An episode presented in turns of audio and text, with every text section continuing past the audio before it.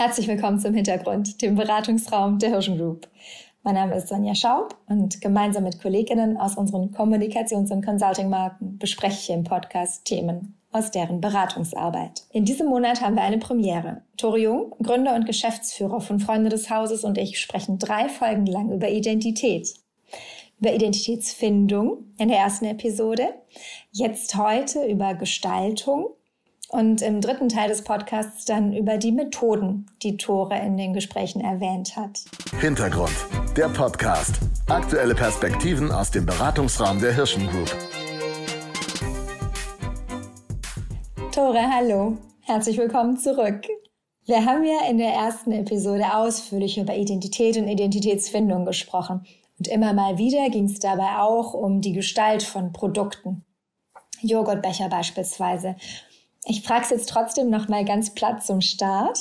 Wenn wir über Identität sprechen, warum sprechen wir dann auch über Gestaltung? Gestaltung, zumindest in unserem Kommunikationsrahmen, ist ja auch ganz wesentlich zur Differenzierung.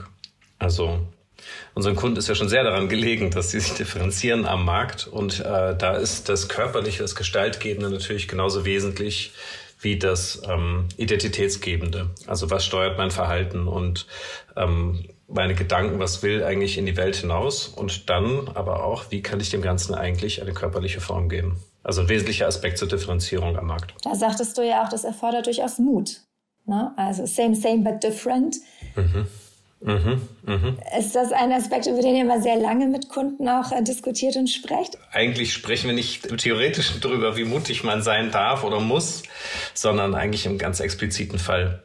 Also wenn du, und es kommt ja auch mal drauf an, irgendwie fängst du an, etwas ganz neu zu machen. Also hast du ein neues Produkt oder hast du eine neue Marke, noch schwieriger. Dann ne? fängst du eine ganz neue Marke vom, vom Scratch. Hm total neu an und versucht sie einfach nur posi zu positionieren und natürlich möglichst spitz zu positionieren, damit sie überhaupt wahrgenommen wird. Oder hast du etwas ähm, Altehrwürdiges, etwas, was schon jahrzehntelang am Markt ist und da musst du natürlich viel behutsamer mit umgehen und sagen, irgendwie, ich darf da jetzt nicht, selbst wenn es vielleicht darum geht, auch das Bild einer Marke zu ändern und zu modernisieren, da musst du schon sehr behutsam damit umgehen, damit du die Wiedererkennbarkeit nicht gefährdest. Also das, das ist das, das ist halt das Spannendste, ne? zu sehen, was habe ich eigentlich und wo möchte ich es eigentlich gerne hinführen und äh, welche Schritte brauche ich dafür eigentlich und wie, wie mache ich das behutsam, dass das ähm, die Leute da mitkommen, ähm, dass die Wiedererkennung gegeben ist, aber auch dass genug moderne Impulse damit reinkommen. Mhm. Jetzt haben wir das letzte Mal ähm, ja darüber gesprochen, dass eine Identität, ein Mensch, eine Marke im Kern ist, wie sie ist und bleibt. Ne? Der Markenkern besteht. Den kann man finden und den kann man in seinen verschiedenen ähm, Ausprägungen dann ähm, darstellen. Und die Aspekte, die dabei zum Tragen kommen, die verändern sich im Laufe der Zeit. Mal ist das eine wichtiger, mal das andere ich würde jetzt annehmen, dass das bei der Gestaltung ja genauso gilt. Und äh, immer wieder gibt es ja riesige Diskussionen, weil jemand das Heiligste in der Gestalt einer Marke, das Logo, angreift. Kannst du das nachvollziehen? Ob ich es nachvollziehen kann, dass da jemand ähm, aufschreckt, wenn jemand das Logo oder am Logo rumfummelt? Ja, dass das so, dass das so ein, etwas ist, wo sofort alle so, oh nein. Ja, weiß ich nicht. Also ähm, ich, ich fummel eigentlich gar nicht so gerne an Logos rum, weil das ist so wirklich die, die kleinste Einheit. Und ich glaube, bevor man wirklich daran arbeitet, ähm, jetzt arbeiten wir auch viel für, für große, große Handelskonzerne.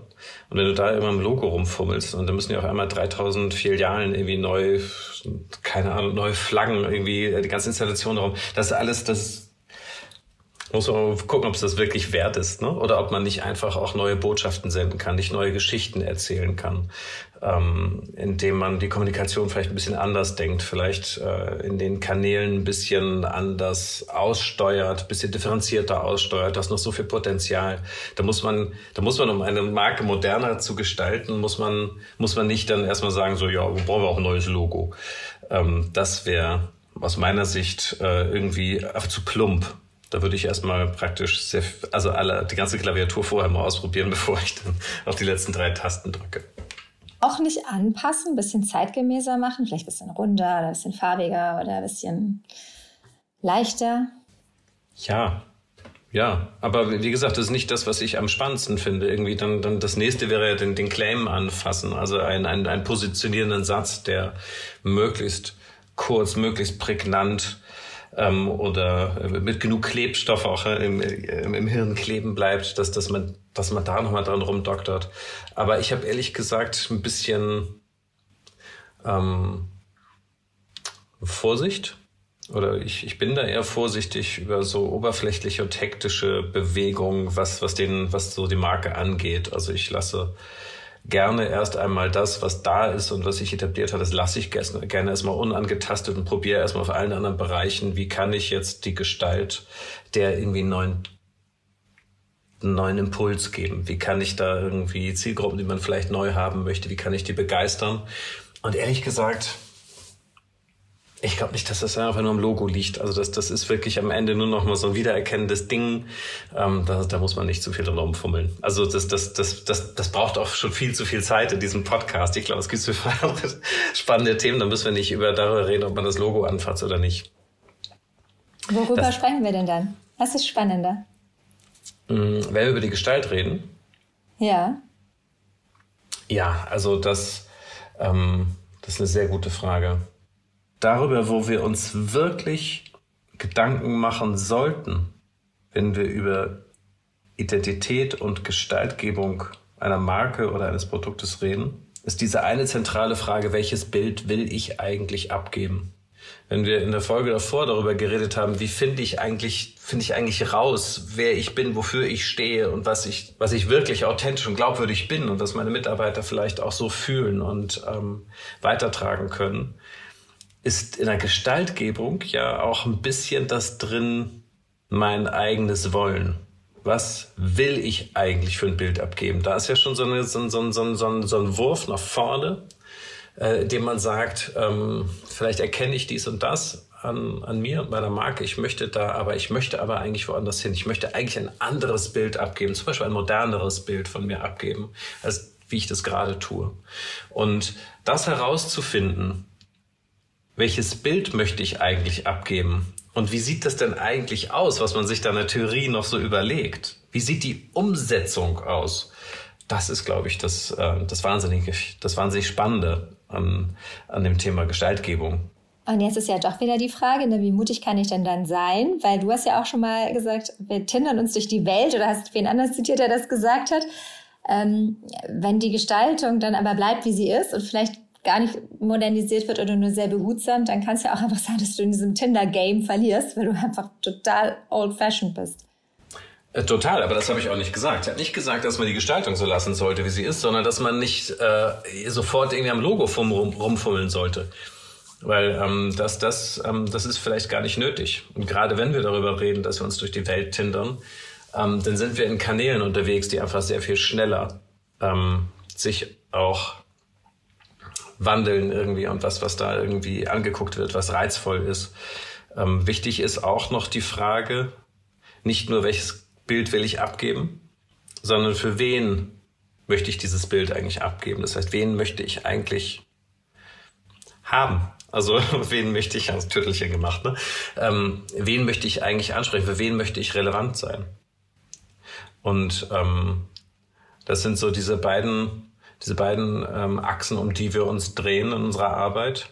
Äh, einmal das genaue, die genaue Vorstellung von, von einer Zielgruppe und deren Bedürfnisse. Weil meistens hat ein Kunde schon ganz klare Vorstellungen, wen er ansprechen möchte und auch nicht selten alle.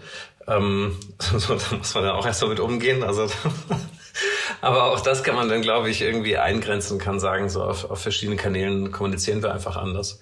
Ähm, oder man muss halt auch manchmal sehr breit kommunizieren. Ähm, also das genaue Erkennen und Umreißen, wen möchte ich eigentlich gerade ansprechen, für wen möchte ich relevant sein. Und dann das in Einklang mit dem Zielbild zu haben. Welches Bild möchte ich eigentlich abgeben? Wofür möchte ich eigentlich stehen? Und das sind auch, das ist halt wahnsinnig schön, das sind so positionierende Fragen. Und wenn man da mit dem Kunden gemeinsam dran arbeitet, ist es eigentlich eine, eine, eine wahnsinnig tolle Arbeit. weil es dafür die, die Anerkennung geben muss für das, was war. Es muss eine, eine, ähm, eine Betrachtung und eine, eine Wertschätzung für das geben, was ist. Und es muss aber irgendwie auch dieses Inspirierende geben, wo du sagst irgendwie, das könnte sein. Und ähm, wenn man in solchen positionellen Fragen dran ist und dann ähm, auch noch ein Gestalter ist, dann ist es, ähm, kann man sich eigentlich kaum gegen die Bilder wehren, die da im Kopf hochkommen. Ähm, und die plakatiert man dann. Und daran kann man sich dann wieder auch gemeinsam abstoßen, ähm, dass man nämlich aus dem Theoretischen rauskommt und es irgendwie schafft, dem Kunden dann halt auch über konkrete Sachen zu reden. Ähm, so, und dann, und wir haben eben über Mut gesprochen, dann ist dann auch wieder Mut angesagt. Ähm, und auch von beiden Parteien, von der Agentur, vom Kommunikationsdienstleister genauso, vom Gestalter, vom Designer, wie auch immer. Auch der muss, muss mutig nach vorne gehen ähm, und vielleicht auch mal einen Schritt daneben machen, obwohl er eigentlich weiß, dass das vielleicht ein Tick daneben ist. Aber einfach, um, um mal gewisse festgefahrene Sichtweisen und Perspektiven einfach aufzubrechen, um was Neues zu machen.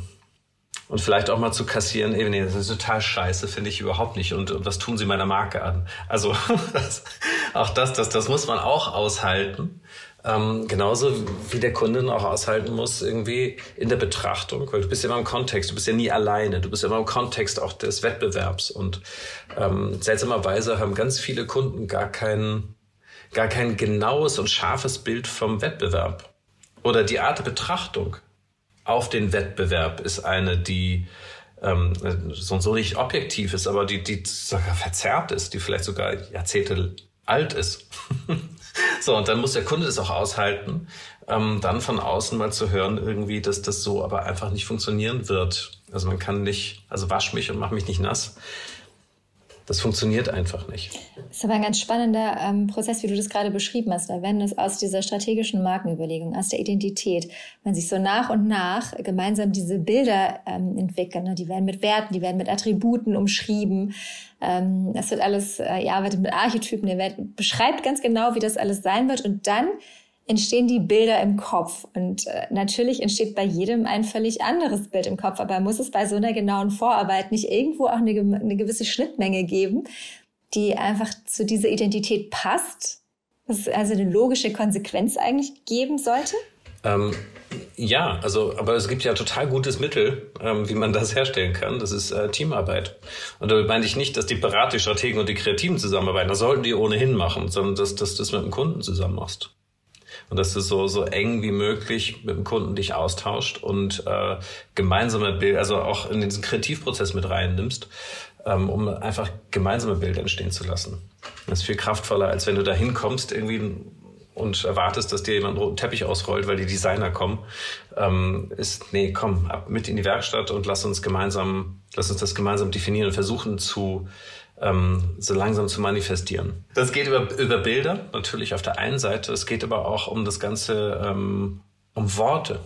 Also welche Worte, mit welchen Wort, mit, mit welcher Syntax kann ich mich identifizieren? Also was brauche ich für Vokabeln? Habe ich unglaublich viele beschreibende Adjektive oder bin ich eher sachlich? Und ähm, da ist so, also das ist ein, ein so weiter Raum und das macht einfach wahnsinnig Spaß, irgendwie in die verschiedenen Bassins reinzugehen und äh, da zu sagen, so, okay, womit kann ich mich identifizieren und womit nicht? Wo, wo spüre ich eine Zuneigung oder wo habe ich eine Ablehnung? Ähm, und das ist, ähm, wenn du das dann mit dem Kunden gemeinsam machst, ist das ähm, wahnsinnig wertvoll. Und das ist, es geht alles so viel schneller und das wird so viel präziser. Und ähm, du hast schon gleich auch beim Kunden dieses Gefühl der Schöpfung, ähm, was, ähm, was auch wahnsinnig energetisch ist. Und ähm, ja, also da, da, da liegt die Freude. Vermutlich gibt es auch Menschen, die dann einfach über die Bilder viel besser verstehen, was davor in diesem ganzen theoretischen Teil gut über Worte kommuniziert wird, aber sie konnten sich eben noch kein Bild davon machen. Ist das richtig? Genau. Ja, das ist, ähm, das ist ja eigentlich, hast du es ja schon gesagt, ich kann mir kein Bild davon machen. Das heißt, wir brauchen Bilder, um Sachen zu verstehen. Eigentlich würden wir sogar gerne begreifen, also es anfassen. Ja, also das, ähm, das ist für uns Menschen total wichtig. Ähm, dass Sachen langsam Gestalt annehmen. Das ist also der, der Prozess, wo es von einer Idee manifestiert in etwas Anfassbares, Bewertbares ähm, und Wiedererkennbares zu überführen. Das ist natürlich umso herausfordernder, je abstrakter das Thema ist. Ne? Also für ein Produkt, für einen Joghurtbecher, okay.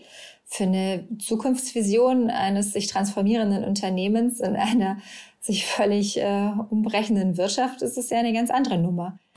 Wenn du sagst, es, es geht um Transformation, wenn du sagst, es geht um Veränderung, dann, dann, dann gehst du ja rein und es ist schon, es ist schon viel da. Und also da fühlen wir uns ehrlich gesagt auch am liebsten. Also ähm, wir gehen ja auch gerne an die schlafenden Riesen ran. Also auch gerne an, an welche, die vielleicht auch bisschen was verschlafen haben. Also weil du das Gefühl hast, ey, ähm, du kannst denen eigentlich auch noch helfen. Also du, ähm, du hast irgendwie, äh, kannst auch einen Beitrag dazu leisten, irgendwie wieder Fahrt aufzunehmen und äh, zu gucken, was ist denn eigentlich gut und was ist nicht gut. Und das ist ja die schwierige Arbeit, die man dann, wenn man selber in diesem Unternehmen drin ist, dass man nicht mehr hat. Also diese Außensicht, nicht mehr diese Neugierde, die jetzt ein neuer, neuer Partner damit reinbringt und irgendwie alles ist immer geil und ey, zeig mal, was machst du da und wie macht ihr das und erstmal das ganze Geschäft verstehst ähm, um dann vielleicht auch ganz nüchtern zu sagen, so ich äh, verstehe nicht, wieso das so und so aussieht, weil wenn ihr, wenn ihr dafür steht und dahin wollt, dann könnte man das auch so machen. So und auf einmal sagen die, ja stimmt, so haben wir das noch nie gesehen. Und das ist doch, das ist das, das ist toll. Das ist irgendwie wie, wie, wie Puzzeln oder Knoten lösen oder irgendwie halt nur mit anderen Werkzeugen. Ähm, und das ist vielleicht schwierig, ja, aber ähm, das ist wahnsinnig, wahnsinnig toll. Ich komme gar nicht drum rum. Jetzt habe ich irgendwie dieses Bild eines Stylisten im Kopf, ähm, der so einem Ehepaar sagt, aber guck mal, die Jeans ist doch total ausgelottert und der Partner sagt, oh, ist mir gar nicht aufgefallen. Ja, ist äh, spannend, was für, für Bilder bei dir im Kopf entstehen. Können wir vielleicht auch nochmal drüber reden. Ja, von wegen Gestaltung. Ne? Du, du erklärst mir einen hochkomplexen ähm, Kreativprozess und ich äh, denke an ein altes Ehepaar, das äh, dem nicht mehr auffällt, dass äh, die Jeans verlottert ist und man deswegen vielleicht auf der, ähm, auf der Party nicht ganz adäquat gekleidet ist. Um in diesem Tinder-Bild jetzt wieder zu bleiben. Ne? Ja, aber da bist du bei Geschmack, glaube ich, ne? Also, ähm, wo, wo, wo, du vielleicht sagst, also, gerade auch wenn du ins Persönliche reingehst und äh, das ist mit einem Ehepaar und da hat einer eine alte Jeans an und achtet nicht mehr auf sich. Wir, wir haben da den großen Vorteil, dass wir da als Berater reingehen, dass wir da äh, ein strategisches und wissenschaftliches Fundament drunter legen und sagen, so, das sind die Ziele, die ihr erreichen wollt. Und dann kannst du eigentlich relativ klar Ableitungen machen, was die Gestaltgebung angeht. Ja, also, wenn du sagst, du hast ein gewisses strategisches Ziel und um das zu erreichen, kann ich eben da nicht mit alten Jeans auf die Party kommen, weil das würde ja meinem das würde ja, das würde ja nicht, nicht zu meinem Zielbild passen. Und diese Definition davon, ähm, da, darum geht's dann. Ähm, ich ich, ich komme da nicht als Stylist rein und, und mache da was Geschmäcklerisches, sondern ich leite das immer aus den strategischen Zielen des Kunden ab. Und ich berate den Kunden darin, die Ziele Gestalt annehmen zu lassen. Die Ziele Gestalt annehmen zu lassen. Das klingt schön. Ja, also wenn du zum Beispiel vorhast, dein Unternehmen zu digitalisieren und in diesem Unternehmen ist nicht viel digital, dann, dann weißt du genau, das ist eine riesen, riesen Aufgabe, also eine riesen interne Aufgabe. Ähm, und auch für, für solche Aufgaben brauchst du eine Motivation, du brauchst ein emotionales Involvement, dass die Mitarbeiter das mitmachen, dass die Lust darauf haben in diese Veränderung reinzugehen. Also dein Ziel ist, ich möchte ein digitalisiertes Unternehmen haben. Und wie schaffe ich das, dieses Ziel Gestalt annehmen zu lassen?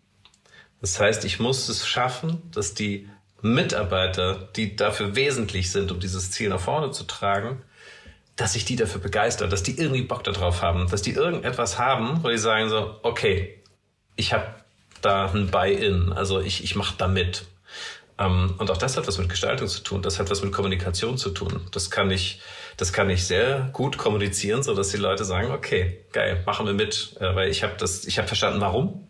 Ich habe verstanden, wo wir hinwollen.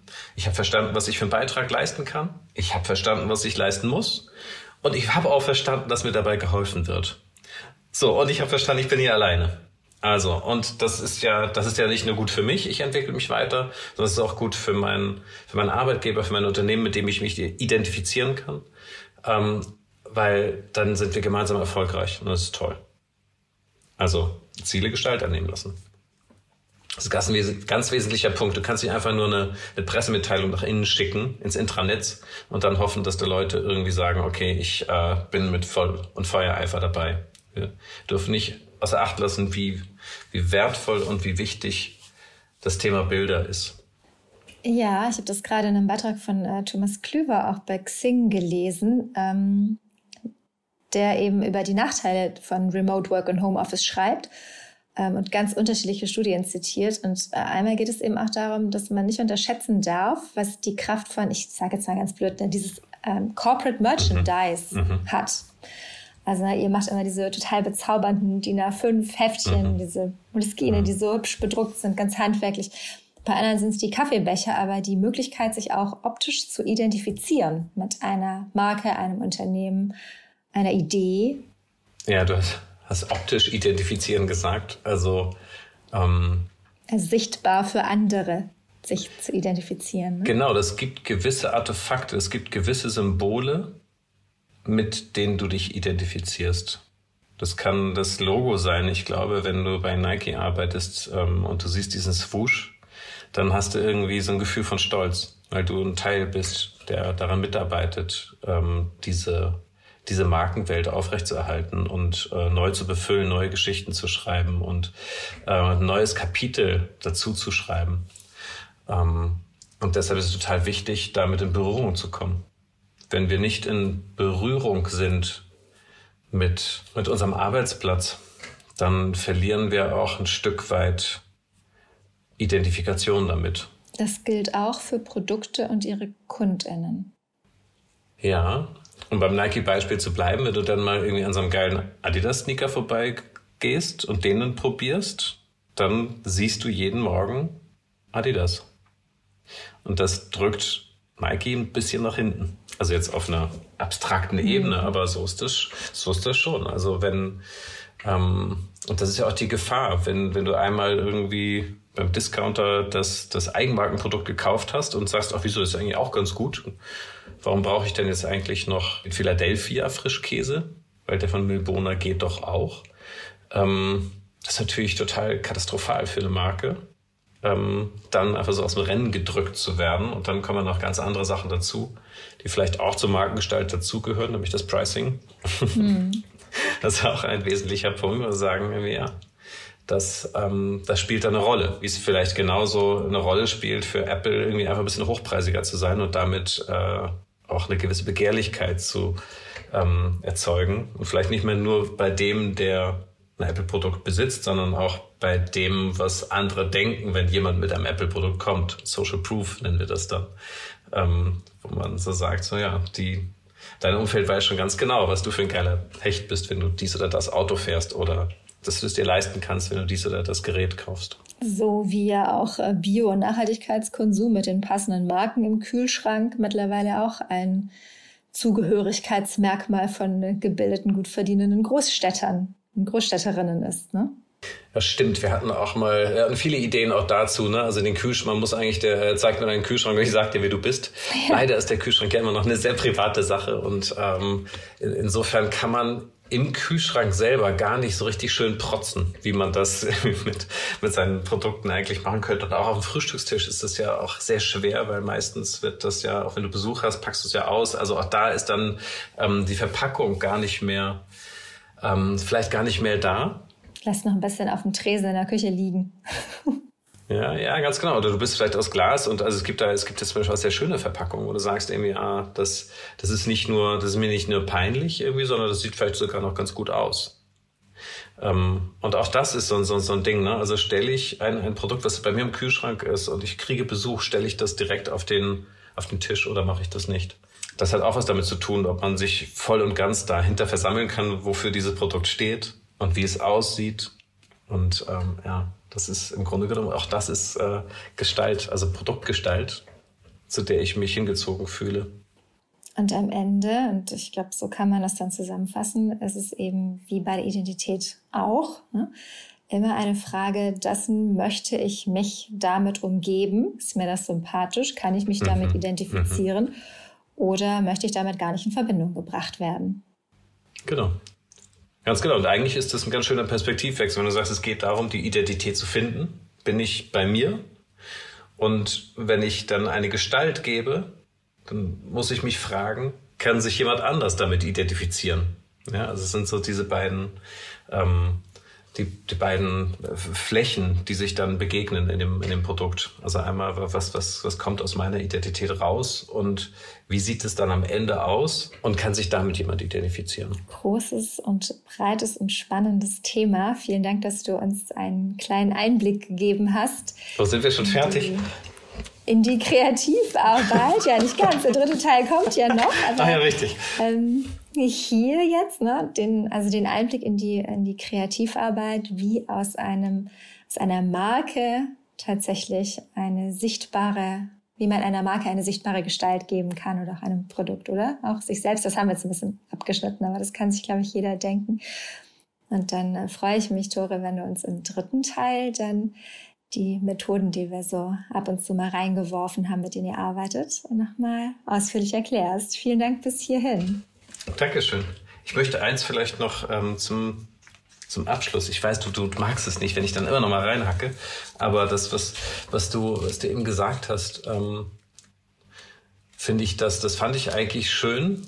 Also wenn es um die Identitätsfindung geht und dann die Gestalt, die Gestaltgebung ist halt so wichtig. Ähm, eben wegen der Frage, kann ich mich damit identifizieren oder nicht? Fühle ich mich dazu hingezogen oder nicht? Also es geht um das Thema Anziehungskraft einer Marke oder eines Produktes und das Thema Differenzierung. Also das, das sind zwei wesentliche Aspekte. Einmal, wie differenziere ich mich eigentlich in einer Kategorie, einer Kategorie zugehörig? Wie differenziere ich mich darin von den anderen? Und wie schaffe ich es, dadurch eine Anziehungskraft aufzubauen?